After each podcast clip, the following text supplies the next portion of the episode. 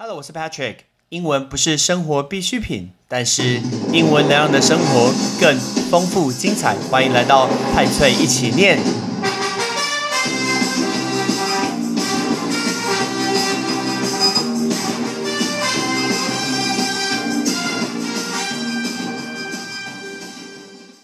大家一定听过“尊师重道”这四个字，但是 Patrick 今天要来 challenge 一下“尊师重道”这四个字。我一直不是很认同“尊师重道”这件事情，原因是什么？学生今天去尊重老师，是尊敬老师，不是因为你是老师，是因为你这个人呢。因为今天以台湾的中学生来说，他一开始被分配到各班，其实他遇到的每一个老师，那都是他的机缘。有一些遇到老师很棒，那就表示他的命运很棒；有一些老师，有一些同学遇到老师很雷，那就是他运气非常非常差。可是那有什么道理都要尊师重道呢？如果今天说十八岁以下，台湾十八岁以后可以做很多很多的事，所以十八岁以后，呃，以下尊师重道，好吧，我还可以接受。可其实很多高三的学生都已经超过十八岁啦。那请问尊师重道到底是在做什么？他今天为的只是不被记警告吗？会想要聊这个是因为上礼拜去学校上课的时候，然后我去办公室拿个东西，我就进到某个三年级的班，然后有一位呃，我就因为我就我经过一个三年级的班，然后我就听他们老师，那我不知道他们老师是谁，因为他们老师刚好那个位置被呃被柱子挡住，我也不知道是谁，我只有听到老师一直喊。闭嘴！闭嘴！你们给我闭嘴！我就心想，我的第一个直觉就是，你对着一群其实可能已经有一半超过十八岁的人在那边喊闭嘴，这件事情合理吗？你走到社会外面去，你会对路人说闭嘴吗？请问你有什么道理说闭嘴？然后我就刻意探头去看一下，到底是哪一位老师，所以我就想要来录这一集。到底老师你有什么道理？你有什么的资格，甚至是地位，可以叫人家闭嘴呢？蔡英文都不能叫我闭嘴啊！他跟我有什么关系？他为什么能叫我闭嘴？那为什么今天是老师，你可以叫同学闭嘴？所以我们要谈的是尊师重道这件事情。因为我们从小到大，大家都被教导说尊师重道，尊师重道。可是我觉得，学生今天要去尊重，甚至是尊敬的，是这位老师的以身作则，他所给你的能量，他给你的榜样，你的模范，而不是他是老师。当老师没有很难呢。我要当老师，大家不要看到麻辣鲜师。当老师，你只要走到对的路上，你念了这个学科，你考了教育学程，你去考到了呃代课教师，你考了呃代理教师，然后正式老师，这件事情没有很难呢。当老师这件事情没有很难呢。那难道今天这个人他当了老师以后，所有人就要听他的？他叫别人讲听什么，他就要听吗？这是不是一件很奇怪的事情呢？我们去尊敬、去尊重，应该是表这个人他的某些特质、他的人格、他的表现是让我们可以尊敬的，我们才会去尊敬他，而不是因为他是老师吧？那像比如说我刚说那个是什么 “shut up” 之外，其实我也常在呃学校听到很多老师们会对学生说：“你给我怎样？你给我怎样？什么叫做你给我？”我想要问你一下，你去全年买东西的时候，你会对着接待人说：“你给我一杯咖啡，你给我你给我怎样？你给我怎样？你给我衣服穿好。”你对你的朋友讲话，你也不会说你给我啊。你贵，你对你的侄女讲话，你也不会说你给我把东西拿过来。谁会用你给我？我觉得这种字根本没有人在用啊。那为什么你今天是老师，你可以用这种字呢？难道这是你的 privilege 吗？我觉得这些不太合理吧。那就更别提有一些老师其实讲话，呃，自己讲话也不是很好听吧？说靠你就靠背。看，我想说你自己如果是。呃，在谈论过程中不小心脱口而出，在讲自己，我觉得就算了。但是你怎么可以对着学生做这件事情？我甚至听过办公室老师说：“你真白痴诶，靠！我想说，那你有多聪明？我的第一个想法就是：哎，你我我去看一下你学历，我觉得你很强吗？你很聪明吗？那你怎么可以说学生是白痴？他未来可能比你还强嘞！我看的每一个学生，我都觉得说他未来在某一个领域上一定会发光发热，一定会超过我原本的东西。那你有什么资格可以说他白痴？所以我觉得这种事情事实上。那难道我们要尊师重道吗？你记不记得我们以前从国小开始，我们都会起立敬礼，老师好，什么老师早啊？Sure，好像军队这种感觉。但其实我也不是很很呃很很同意同意这件事情。包括老师只是发考卷下去，然后发给第一排同学，第一排同学往后传，然后他们都会说谢谢老师。当然我的想法是哦，他们有礼貌。可是我的想法是。为什么要跟我说谢谢？我有没有送到什么东西？我只是在执行我该做的事情啊！我不觉得这应该说谢谢。我谢谢，如果我今天我送他圣诞节礼物，我特别准备什么东西给他，他跟我说谢谢，蛮合理的。OK，所以我说，嗯，发考卷我不知道为什么你要说谢谢。所以，身为老师，不管是哪一个层级的老师，其实以身作则非常非常重要。你要怎么样去教学生做这件事情？你是不是自己也要当别人的榜样呢？举例来说，你叫同学早自修不要睡觉，你叫同学，呃，下课十分钟的时候不要睡过头，老师来然后要爬起来。我知道大家看起来很累，可能你他昨天要做报告。可能昨天手游，可能昨天看 YouTube 啊，可能昨天没有睡好有蚊子。可是呢，因为他是学生，所以他没有办法睡，他没有办法睡觉。可是你是老师，有一些老师在办公室睡两三个小时呢，那凶悍吧？你没有课你就睡着，那你今天你趴在桌上睡，你如果下课睡 OK，那你上课时间虽然你没有课你可以睡，但是学生怎么看在眼里？OK，你直接把枕头抱整个放在桌上趴在学校，那我问你，那学生是不是也可以把整个枕头甚至棉被带来学校，来把它放在这个桌上？OK，所以呢，你叫学员不要睡觉，那你自己要睡觉，这样怎么是以以身作则呢？接下来，你叫同学早一点睡觉，不要这么晚睡，然后早上都爬不起来，然后都迟到。那请问你有没有 binge watching？你有没有追剧？你有没有一口气看两三集、三四集，看到早上两三点，然后才睡觉？有没有以身作则呢？再来，呃，这这种老师应该不少，就是你的账号不给人家追，你的账号。呃，你的 IG 啊，你的脸书账号不给人家追，当然我相信你，呃，着重自己的隐私，我完全同意这件事情。但是着重自己隐私的背后到底是什么？其实大家可以想一下，你如果真的很关心你的学生，想要知道他们的生活，OK，那其实是可以分享的，因为他们毕业以后，你可以跟他们联络。如果你这位老师在你的学生离开你这个班级以后，从来就没有他的消息的话，其实老师做人好像怪怪的吧？你只有服务这三年而已，后面他这个人到底干嘛了？其实你完全不知道，有点可惜耶。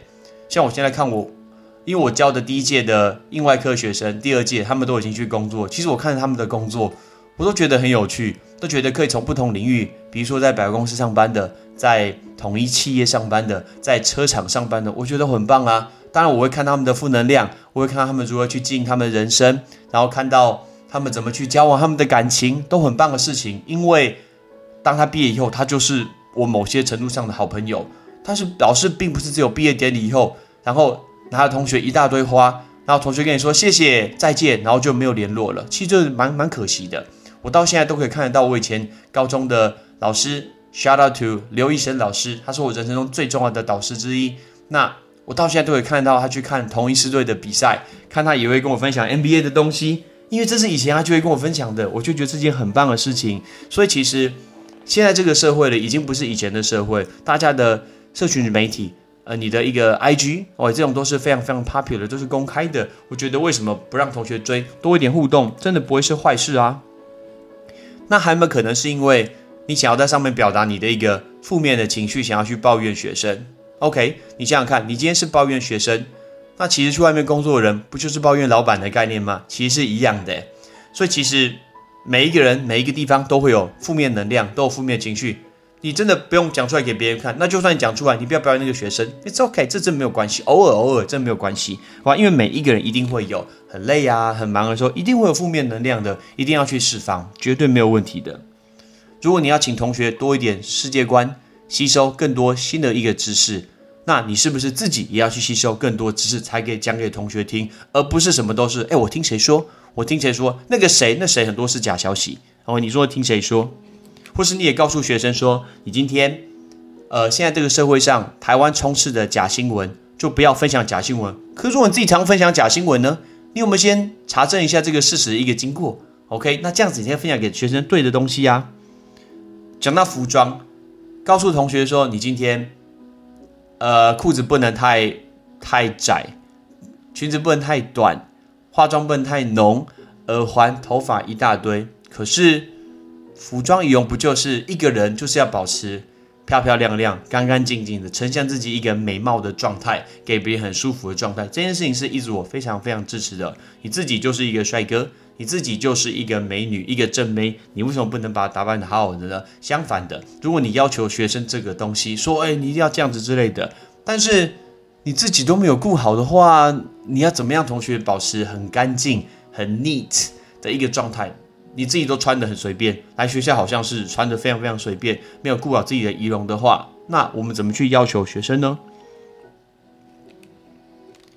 台湾很喜欢去在意排名分数这一件事情，我真的很了解，我非常非常能理解，因为我记得国一的小朋友要打分数了，然后呢，教务主任跟我说怕。学生之间，因为我们有两个班，学生之间怕说，呃，彼此之间分数落差太大，所以他特别算了一个公式，这个公式会把它换算到排名里面，这样子分数不会差距太大，家长也不会讲话。其实这个是家长自己去调整的。我想要问你，你今天在国中的三年，在高中的三年，你今天排名一直第几名？So what？它只代表什么东西？你一直排名第一名，就代表你这次会考上台大医学系吗？不一定吧。你这次排名一直二十名。就代表你又会考不上国立大学吗？不一定吧。就算你一直垫底，然后呢，你垫底其实代表一件事情，就只是你这次没有把书念好而已。来错，它并不代表未来大考什么东西呀。所以呢，你如果一两次一段时间这件事情没考好，就代表第一个你可能对现代单元不太熟悉，第二个你当时上课的时候你可能没有很投入，没有很专心，所以你听不懂，或者是你这根本没有念，其实就代表这样而已。那个分数。那个考卷其实我不觉得代表什么东西，所以有有有一些老师很喜欢请同学考不好，然后去去办公室外面罚站。我不知道在那边做什么。我每次去上课的时候就看到，比如说有人在在办公室外面背英文、背古文，我都心想，我很想走过去跟他们讲说：你们在那边背还不是一样烂，还不是一样弱？你下次还不是一样为了站？也没有因为你这次站完以后下就九十，不是吗？那为什么每次都要叫一每次会来站的人都这些人呢？不会来站的都不会这些人呢？那有什么意义呢？那有什么意义呢？所以我觉得，其实分数啊、排名这件事情，只要确保同学有念，而且他就算不用念到百分之百，他不用念到百分之九十八十都没有关系。我觉得，像我平常考小考的时候，你能考五十分啊，我觉得就能接受。为什么？换个角度想，你的吸收度百分之五十啊，我教你百分之一百的东西，你吸收百分之五十，哎，不错。你吸收百分之七十更好，吸收百分之九十不得了。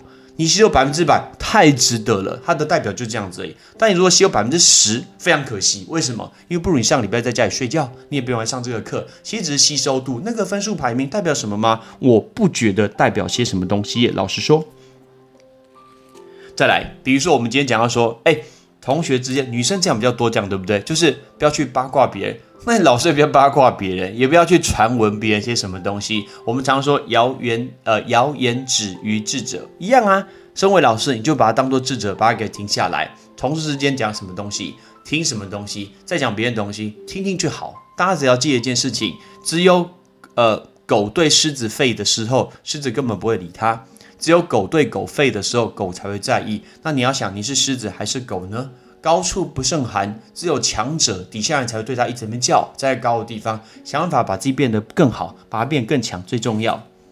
还有，每一个老师通常都有自己的一个价值观，觉得说，觉得说应该怎么样，应该怎么样。但是，我我们告诉学生说，说应该怎么样，应该怎么样，我们可以去想一下。